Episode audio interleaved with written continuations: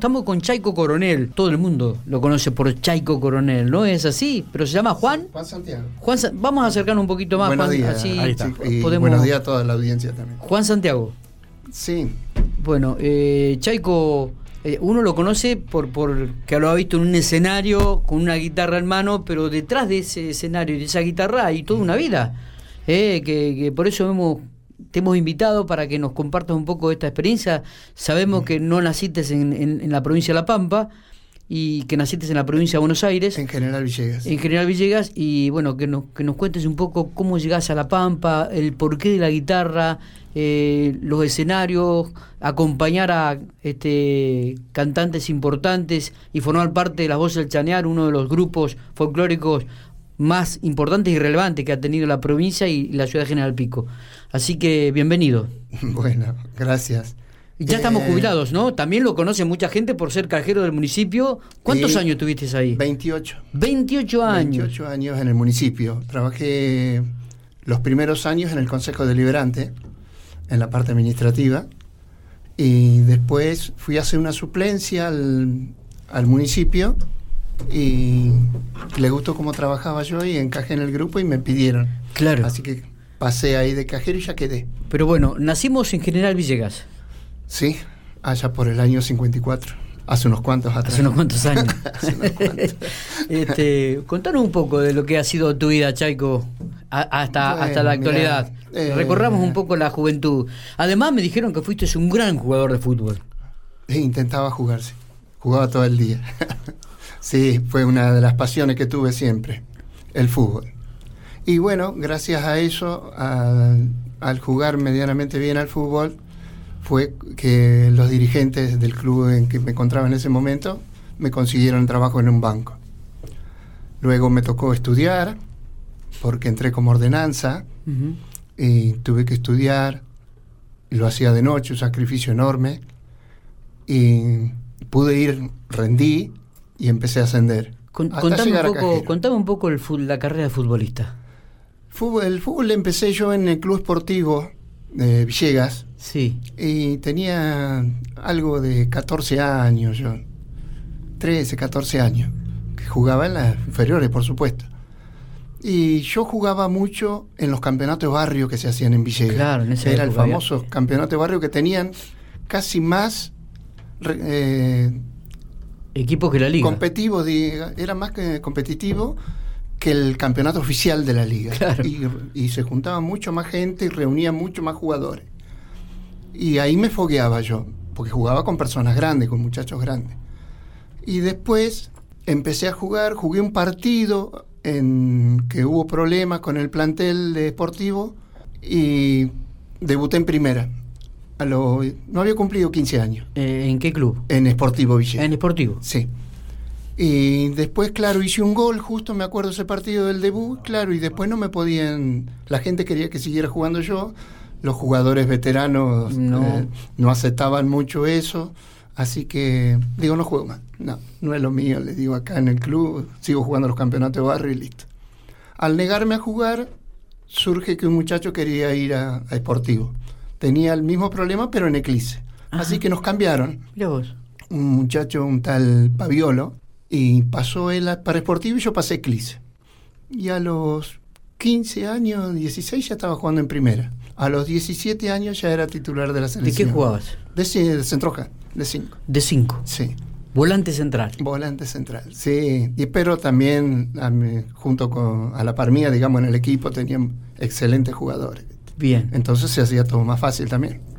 Bueno, y ahí comienza un poco la carrera y también... Ahí comienza lo del fútbol. Sí, y también comencé a hacer ruido con la guitarra. Desde, ¿quién, quién A te, los 15 quién- años, quién te 14, introduce en el 15 tema de la guitarra también, Chaico? Encontré una guitarra yo, una guitarra vieja, y que le tenía cinco cuerdas, nada más. y yo, debido al oído mío que tenía, yo la afinaba y yo tocaba. Yo me la rebuscaba con eso. Pero no era lo correcto. Claro. Estaba muy lejos de ser la, la realidad de, lo- de las posturas correspondientes a la guitarra. Claro. Así que, bueno, después eh, empecé, muchachos que eran guitarreros de boliche, en aquella época se guitarreaba mucho en los boliches, en los bodegones. sí, los sábados por la tarde, y yo me iba, como me gustaba tanto, me iba a escuchar. Y entonces yo le miraba las manos las posturas que hacían y después de ahí me iba a mi casa y practicaba. Mira vos, cuando hablamos, de, cuando hablamos de boliches, digo, son los bares, ¿no?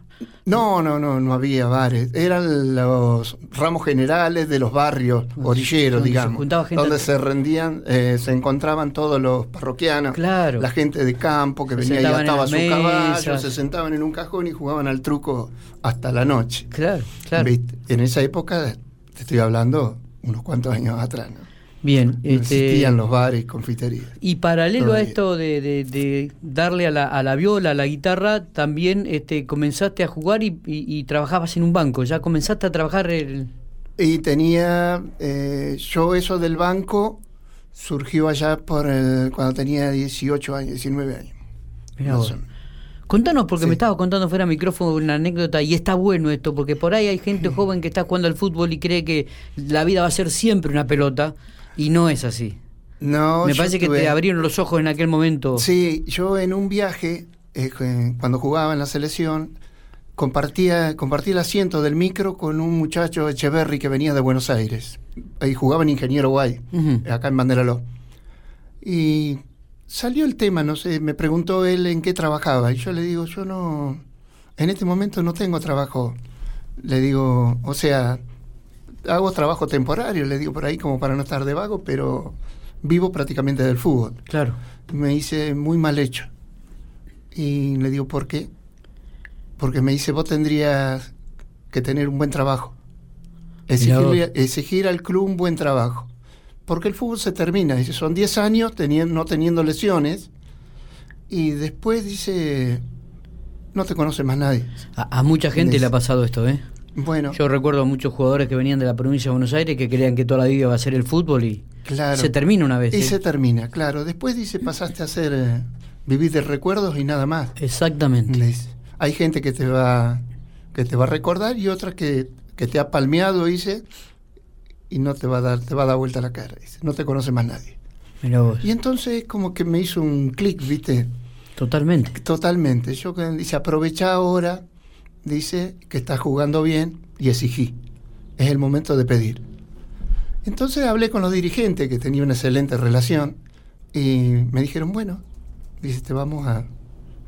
A conseguir un trabajo. Tratar de conseguir un buen empleo, Chaico. Bueno, y así fue.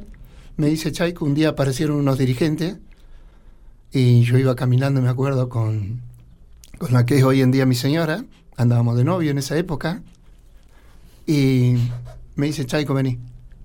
Dice, subí, me, tenían un coche los dirigentes, me acuerdo, Marmin, un fenómeno de persona. Sí. Tenía un, un failán de eso, de Ford, que, era un lujo. Que medía como, época, siete, como siete metros de largo. Sí, pero era una belleza sí, andar en esos coches. Me dice, vení, subí. Me dice, bueno, era para avisarte. Dice que el, el primero, dice, el primero entras a, a trabajar en el banco. Buenísimo. Eso fue el, el mejor regalo que me dio el fútbol. Claro, claro. Después de grande uno comienza... Y después, claro, a esta altura yo me doy cuenta que desde esa época hasta el día de hoy trabajé de lunes a viernes durante la mañana. Nada más. Hasta la una o dos de la tarde. Hasta las y en, la época, en esa época yo entraba a las nueve de la mañana en el banco, y porque en la provincia de Buenos Aires es de 10 a tres y cuarto. Ajá. ¿Viste? Así que salía a las 4, a las 5 de la tarde, pero me iba para mi casa tranquilo. Totalmente. Bueno, Chaico, ¿y, y cómo, cómo llegaste al tema de, la guitarra? ¿Y seguís eh, Y seguía, hacía las dos cosas. Yo tenía amigos eh, y después eh, yo toda mi vida fui aficionado a los galgos. Ajá. Tenía, mi padre tenía perros de carrera, así que yo tenía algo. Y un día, mira cómo son las cosas. vamos con otros amigos saliendo para el campo y a, correr unas liebres. Sí. Porque me encantaba verlos correr en el campo. Y por ahí vamos a cruzar una feria, por una feria, la famosa feria de Berna, que estaba, por supuesto, en las orillas del pueblo, como quien sale para Piedritas. Sí. Si conoces esa zona. Y, y escucho una guitarra, el sonido de una guitarra.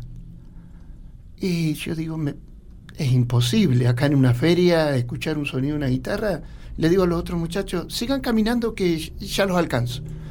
Y me metí por adentro de los corrales, así por ahí. cada vez más, más claritas las escuchaba. Dos guitarras. Dos guitarras. Sí. Y de lo más bien que estaba, me empecé a arrimar. En la balanza había dos personas tocando la guitarra. Mira vos. Como que estaban practicando. Sí. ¿No? Y yo me apoyé en la, en, en la balanza, así lo, me quedé mirándolo. Y me vio uno de ellos y me dice, arrímese, dice, arrímese compañero, dice, que ¿le gusta la guitarra? Sí, me encanta. Le digo. ¿Y sabe tocar algo? No, le digo, sé dos o tres tonos nomás. Dice, nosotros estamos practicando porque esta noche en el boliche, el famoso boliche Treco de. Villega, que está cerquita de la Lucila Polo Club, eh, esta noche tocamos ahí y estamos repasando. Dice. Le digo, bueno, le digo, los voy a ir a ver. Claro. Entonces agarro, cuando vuelvo, me fui a casar. Cuando volví le conté a mi padre. Y le digo, pero lo que pasa es que yo de noche no me dejan, no puedo entrar. Le digo, ¿por qué no me llevame vos? Si voy con vos, le digo, no. No hay problema. Así, no hay problema, puedo escuchar. Vamos, me dice. Entonces me llevó mi padre, que a él le gustaba mucho la guitarra, y, y me sentó atrás de la puerta de entrada y estaba acobachado ahí ya. Y de ahí escuchaba. Al otro día los invita mi padre a comer un asado a casa, Mira vos. que para charlar con ellos y, y bueno, fueron al otro día, compartimos un asado y le dice mi padre, ¿y ahora para dónde van? Dice, no, no, eran caminantes. El famoso croto, digamos, linchera. Sí, sí, sí. Y tocaban bien. Eran monstruos de la guitarra. Ahora te digo quién era. Mira vos. Eh, le dice mi padre, dice, ¿y para qué se van a ir? Dice, ahora, en esta época, dice que está, dice, hace mucho frío ya, dice, para salir a caminar. Dice, ¿por qué no se quedan acá? Yo les doy albergue y, y comida. Dice, ustedes me le enseñan algo al pibe. Ocho meses estuvieron en casa. Ocho meses. Uno de, de, ellos. de encontrarlos en una balanza de un corral. Lo Sí. llevaste al otro día, a- lo llevó al otro día tu papá a la casa. Sí. Y ocho meses compartieron. Estuvieron ocho meses, eh, ahí me enseñaron. ¿Sabe quiénes eran? Era Domingo Tacunao, No. el padre de los indios. El padre de los indios Tacunao. Sí, y el Pardo Peralta, un hombre de, de América. Los indios Tacunao fueron relevantes Bueno, guitarristas el a nivel nacional. Dom- Domingo era tremendo lo que tocaba. y pero si los hijos tocaban así. Sí, el padre era un fenómeno. Bueno, él me enseñó. Y el Pardo Peralta era un hombre que también era de, del partido de Rivadavia, o sea, de América. Sí. Y él me enseñó a usar la púa y eso. Tuvieron ocho meses. Un día me levanté y no estaban más. Se habían ido. Se habían ido. Ni, se habían Nunca más los pude ver. Qué increíble esto, ¿no? Era su vida, sí. Ni, si- ni siquiera se despidieron. No, nada, no. Yo me levanté y se ve que se fueron de, de madrugada, de noche. ¿Y ya tenías tu propia guitarra ahí? Sí, tenía mi guitarra, sí. Y ellos me enseñaron muchísimo. Y después seguí yo eh, codeándome con otros guitarristas que habían de, de muy buen nivel en Villega, porque siempre hubo un excelente músico en Villega. Mira vos. Bueno, Sí. Es, una historia de Domingo Tacunao. No sé, bueno, no lo no, no se acuerda Matías de los indios Tacunao, pero cuando Claro. uno veía Argentinísima o cuando uno escuchaba Cosquín, cuando decían los indios Tacunao, eran los guitarristas del país. Claro, ellos fueron Hacía- revelación con la Marcha San Lorenzo en el año 67. Vamos a ver si la podemos En encontrar, vamos a ver si podemos tener la, la marcha San Lorenzo de los indios Tacunao a través de coso. Matías, eh, eran, hacían hablar la guitarra estos dos. Sí, tremendo. los sí. indios Tacunao. Y estamos hablando de que a vos te enseñó el papá de ellos. El papá de ellos. sí. Domingo Tacunao. No, una historia Sí, Qué increíble. hermosa. increíble, pero Hermosa, sí. además eran como especie de dos, dos lincheras, dos crotos que Sí, vagaban o caminaban por el país y, y se, que- de un día para otro se quedaron ocho meses en la casa de ellos. sí. Y, y que de pronto se han ido. Pero sí, se fueron sin- sin decir nada. despedirse, sin nada. Pero ade- su- además la honestidad de ellos de, de estar en la casa, es decir, Sí, sí. la Ellos confianza estaban- que existía antes, ¿no? Dos Tocaban- desconocidos. Tocaban 8, 10 horas por día la guitarra. No, increíble, Era una increíble. cosa de loco, increíble. Eh, me, en- me encantó esta parte de la historia, me, me, me quedó atrapado realmente, porque uno que los ha escuchado a, a esta, a esta gente, porque uno ha sido chico, te, realmente fantástico. Sí. De ahí, ¿cómo llegás a la provincia de La Pampa, Chaico? El, yo, eh, los dirigentes del club donde yo jugaba me consiguieron trabajo en el Banco del Oeste, un banco privado que había. Este banco cierra, sale a licitación y gana la licitación el Banco Popular Financiero. En aquella época tenía, era un banco de Córdoba, pero tenía sucursales en Alvear, Pico y Castec. Y yo justo Claro. estaba en ese periodo de vacaciones, me había tomado 15 días, y cuando vuelvo me dicen, bueno, mira, tenés eh, tres lugares para elegir.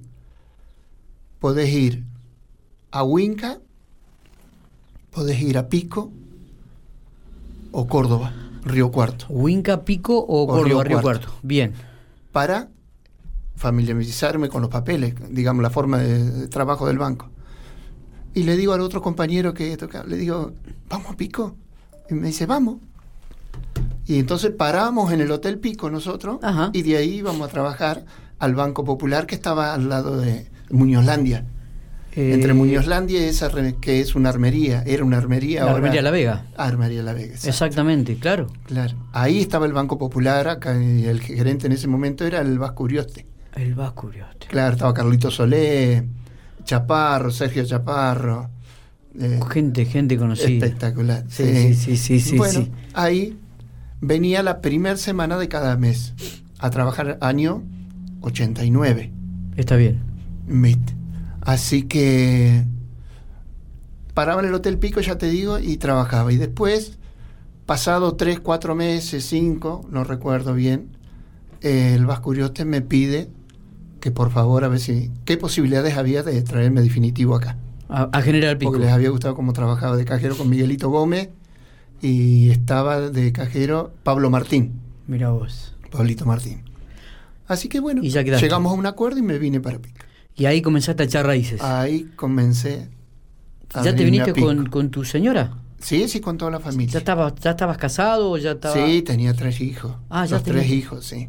Tenían dos, cuatro y seis años en aquel entonces. Chaico, y, y bueno, como para ir cerrando, ¿no? Digo, Sí. porque la verdad que riquísima la, la experiencia. Digo, Sí. y después, acá este ya dejaste Al- de jugar al fútbol y te dedicaste... No, seguí jugando yo. Sí, no, ¿y yo no quería viajar acá? ¿Viste? Pero yo vengo acá y los dirigentes del club querían que viajara a Villegas. Sí. Y bueno, un año lo, hice un esfuerzo y fui y íbamos con Néstor Rodoroni. Néstor, claro. Sí, y jugábamos juntos. Y después el otro año arranqué otra vez y a mitad de año no, no, tenía más ganas de viajar. Pero ya tenía 36 años. Ah, ya estabas grande. Sí, ya, ya- no, ya estabas grande Me para costaba. Sí, ya. me costaba viajar. Y después te dedicaste A la guitarra, a la guitarra. y ahí nacen las voces del Chañar. La voz del. ¿Siempre En el estuviste con ellos? 91 eh, formamos con Carlitos Albín y Egardo. La mejor época, ¿no? Las mejores épocas. La época Sí. dorada de la voz del Chañán. Sí, Lo nosotros que- debutamos, Lo me que acuerdo, convocaban. debutamos la primera semana de septiembre en la sociedad rural, a la tarde, a la tardecita, hicimos el cierre de un espectáculo, me acuerdo, y a la noche viajamos para Chile. Lo que convocaba la voz del Chañán en esa época, ¿no? Sí, Tremendo. muy Yo me buenos recuerdos. Sí, sí, Viajamos por todo el país. Contame una anécdota que te acuerdes y la más quizás sobresaliente, si es que hay, porque debe haber muchas, ¿no? Pero entre ellas que recuerdes de, de, de esa época, Chaico. Qué sé yo, tengo O, tantas. o mira, algún escenario con- importante, por ejemplo, donde participaron. Y escenarios importantes, eh, me ¿Estuviste en acuerdo el de Río vez? Colorado, que tocamos, estaban los Aloncitos, ¿qué otro? Los de Córdoba, eh, Mercedes Sosa, ¿viste? Y éramos profesionales, nosotros nos atendían como si... Claro. ¿Tuviste Tenés. la oportunidad de estar en Cosquín alguna vez, Chaico? Sí, sí, en Cosquín estuve dos veces en el escenario y en Jesús María cinco, Mirá vos. cinco veces. Bueno, Sí, este son casi hermoso. Hermosos recuerdos. Hermoso recuerdo. Después en Buenos Aires, bueno, ATC, el Teatro San Martín, Radio Nacional, el Congreso de la Nación. Siempre con las voces de Cañar. Algunas no.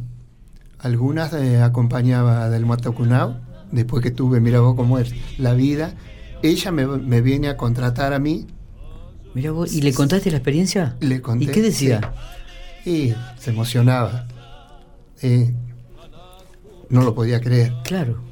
Qué increíble. Sí. ¿no? La verdad que esto Y es. cosas así. Después me encontré con Nelson y Cacho también tocando en lo de Pichón Alomar, Sí. acá en Pico. Ajá, Un día tocando y, y bueno, y surgía todo eso con Juancito Ventoruzzi, el Pelusa Takunao que estaba tocando en, en Japón, cosas así. No, O sea que la guitarra tenido- me ha dado cosas hermosas. Sí, seguro. Y vos también le has dado cosas hermosas a la gente que ha ido y te ha escuchado, Chaiko. Eh, es recíproco esto. yo, claro, sí. Y el hacer buena letra en todo. Es totalmente. eh, Creo que lo, lo más importante. En el año 72 se forma Egardo Hernández con el Carlitos Albín y, y el Negrito Iglesias. Qué bola de Carlitos Salvini, ¿eh? Sí, tremendo cantor. Tremendo. Aparte, era un personaje. Era un personaje, sí, sí. sí. Él era el alma del equipo. Yo me acuerdo este, cuando iba algunas veces a algunas peñas o alguna. En esa época era común, ¿no? Eh, cuando decían que iban a estar las voces del chañar, ya la gente se predisponía de otra manera y llenaba el lugar donde iban a estar las voces del chañar porque realmente colmaban mucha, pero llevaban mucha, mucha gente. Sí. Porque eran, eran, eran muy buenos, eran muy buenos, Sí. eran muy festivaleros. Sí, Eran muy festivaleros. Sí, andábamos Así que bien. Gracias bien. a Dios, mu- muy bien. Chaiko, gracias por estos minutos. Has compartido un poco la vida. La gente de Infopico Radio, la que está escuchando, ha, este, ha, ha escuchado est- esto de, de- de- también de, de cuando uno comparte las experiencias de vida. Creo que es lo más rico que nos puede pasar porque Sí, uno que conoce. Conoce el trasfondo de la otra persona, no cono- comienza a conocer aún más lo que es Chaiko Coronel, que no es solamente un hombre que sube una guitarra, sino que tiene una vida por detrás y que ha ido este, cosechando logros eh, en ese camino.